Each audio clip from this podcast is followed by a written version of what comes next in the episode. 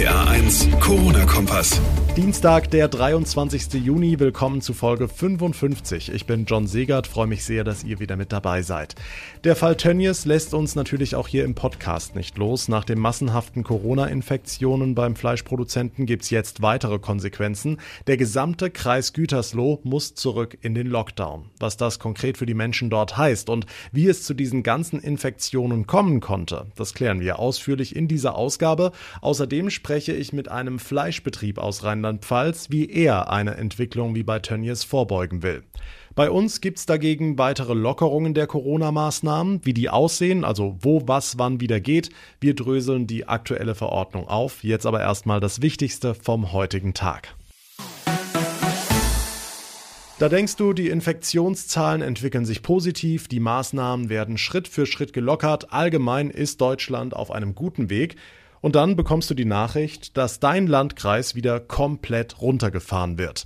Genau das erleben derzeit die Menschen im Kreis Gütersloh.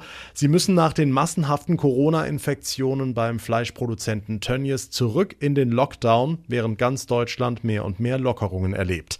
RPA1-Reporter Michael Setz, die einen sind stinksauer, klar. Die anderen fragen, warum hat es eigentlich so lange gedauert mit dem Lockdown? Weil die Infektionszahlen, die waren doch schon vor einigen Tagen eindeutig. Naja, weil man davon ausgegangen ist, dass der Ausbruch eben nur die Fleischfabrik von Tönnies betrifft. Inzwischen gibt's aber mehr und mehr Hinweise darauf, dass das Virus schon nach draußen getragen wurde, ins Umfeld, in die Nachbarorte. Und deshalb hat NRW-Ministerpräsident Laschet vorhin mitgeteilt, wir müssen runterfahren, vorsichtshalber. Der Zweck ist, die Situation zu beruhigen, die Testungen jetzt auszuweiten, um festzustellen, ob auch über die Mitarbeiter von Tönnies hinaus in der Bevölkerung der Virus bereits verbreitet ist oder nicht. Konkret heißt das, im Kreis Gütersloh ist Sport in geschlossenen Räumen wieder verboten, Fitnessstudios, Kinos und Bars müssen schließen, die Schulen und Kitas sind ja ohnehin schon dicht.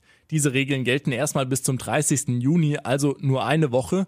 Dann will man weitersehen. Dankeschön, Michel. Über 1500 Mitarbeiter der Firma Tönnies sind inzwischen positiv auf Corona getestet worden. Dazu kommen noch einige Fälle aus dem familiären Umfeld der Betroffenen. Wie viele das sind, das ist noch gar nicht klar.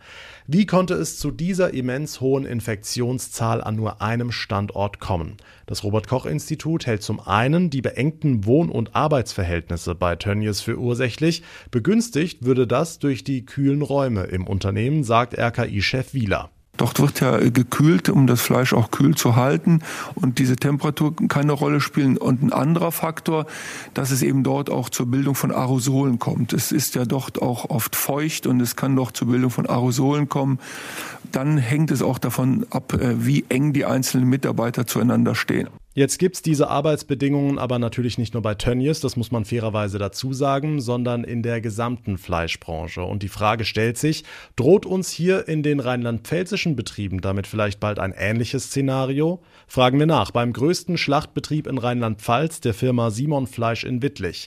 20.000 Schweine pro Woche, fast 600 Mitarbeiter und der Chef ist Bernhard Simon. Herr Simon, was machen Sie anders als Tönnies in NRW? Also was wir, glaube ich, deutlich anders machen als andere. Wir haben sehr viele Mitarbeiter bei uns direkt angestellt, auch von den ausländischen Mitarbeitern. Wir haben zum einen Gemeinschaftsunterkünfte, wo die gerade die jüngeren Kollegen, wenn sie nach Deutschland kommen und anfangen, dann erwächst irgendwann der Wunsch, wenn man länger hier ist, dass man vielleicht ein kleines eigenes Apartment hat und äh, die Freundin oder Frau nachzieht. Die Leute gehen halt zu Fuß zur Arbeit oder im Fahrrad oder haben ein eigenes Auto und äh, dass wir so dieses ähm, ganz klassische in Massenunterkünften, derartiges haben wir halt nicht. Und das ist, glaube ich, ein entscheidender Unterschied. Okay, einen Fall hatten Sie ja auch. Wie sieht Ihr Schutzkonzept im Betrieb denn aus?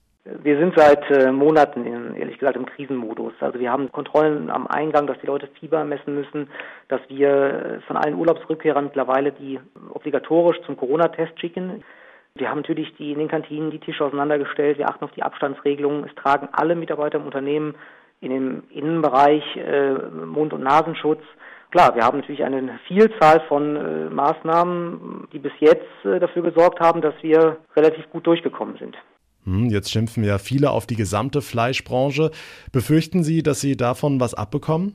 Das ist richtig. Also wir sind ein Unternehmen, ich bin die fünfte Generation, wir sind seit 1850 in diesem Geschäft tätig und äh, wir sind sicherlich keine Sklavenhändler oder, oder Mafiosi und das ist schon das, was in NRW passiert, mit welchen Worten da ähm, auf die Fleischwirtschaft geschimpft wird, ist aus unserer Sicht nicht in Ordnung. Bernhard Simon, Chef bei Simon Fleisch in Wittlich, dem größten Schlachtbetrieb in Rheinland-Pfalz. Vielen Dank. Er sagt, wir machen vieles anders als Tönnies, schon bei der Unterbringung der Arbeiter. Einen solchen Fall wie im Kreis Gütersloh hält auch Ministerpräsidentin Malu Dreyer für unwahrscheinlich. Die Landesregierung wolle aber in manchen Firmen jetzt genauer hinschauen. Natürlich ist die Gesundheitsministerin immer ganz eng mit den Gesundheitsämtern vor Ort, auch äh, im Gespräch mit den Kommunen. Dazu wird es so sein, dass im Juli auch noch mal ganz besondere Begehungen stattfinden werden, nämlich mit den SGD und mit dem Zoll, um wirklich noch mal zu schauen, wie sieht es in unseren Unternehmen aus, die besonders anfällig sind auch für die Weiterverbreitung des Virus. Immer wieder Mittwochs. Wenn man so will, ein schöner Brauch in Corona-Zeiten, gelten ja neue Regeln im Umgang mit dem Virus in Rheinland-Pfalz, zusammengefasst jeweils in einer Corona-Bekämpfungsverordnung. Dahinter steckt der Stufenplan der Landesregierung. Auch morgen gehen wir wieder eins runter sozusagen, heißt, wir machen uns lockerer. RPA1-Reporter Olaf Holzbach, was ist neu und die wievielte Verordnung ist es jetzt eigentlich? Ja, das ist die zehnte mittlerweile. Kannst du mal sehen, wie lange das schon so geht. Was ist neu? Außenveranstaltungen dürfen sein mit maximal 350 Leuten, 100 mehr als bisher. Drinnen gehen 150. Familienfeiern, also Hochzeiten und so weiter, bis zu 75 Menschen, auch ohne Abstand und Maske, wenn alle Gästedaten feststehen. Vor Wochen noch undenkbar, aber der Blick auf Corona ist jetzt ein anderer. Mit der Disziplin der Bürger und Bürgerinnen, auch mit der Welle der Hilfsbereitschaft, muss man sagen, auch unserer Unternehmen, haben wir viel hingekriegt äh, in unserem Bundesland. Und jetzt geht es darum zu schauen, wie können wir in der jetzigen Situation, wo die Infektionsrate wirklich so gering ist, auch wieder Zukunft bauen. Ministerpräsidentin Malu Dreyer, ein Detail noch für die Gastronomie. Ab morgen entfällt die Maske auf dem Weg zum Tisch, wenn man draußen sitzt. Hm, apropos Gastronomie, apropos Wirtschaft, sollte da nicht noch was kommen an Hilfe, also vom Land meine ich? Doch, doch, ist richtig, hat der Wirtschaftsminister heute angekündigt. Ein Paket zum Paket des Bundes. Volker Wissing. Es gibt nach wie vor einzelne Branchen, äh, die genauso hart getroffen sind wie zum Beginn des Shutdowns.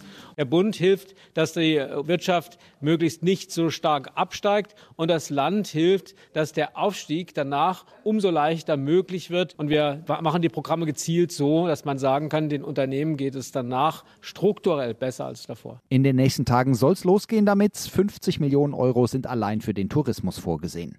Neue Hilfen für die Wirtschaft in der Corona-Krise und neue Regeln im Umgang mit dem Coronavirus. Ab morgen gehen in Rheinland-Pfalz auch größere Familienfeiern wieder. Die Infos von Olaf Holzbach. Vielen Dank. Und damit komme ich zum Ende der heutigen Ausgabe. Mein Name ist John Segert. Ich bedanke mich fürs Zuhören. Wenn euch der Podcast gefallen hat, dann würde ich mich freuen, wenn ihr ihn abonniert und mir Feedback zukommen lasst über RPA1 John bei Facebook, via Instagram oder per Mail über rpa1.de. Habt eine gute Zeit. Bis zur nächsten Ausgabe. Ausgabe und vor allem bleibt gesund. Der RPA 1 Corona-Kompass.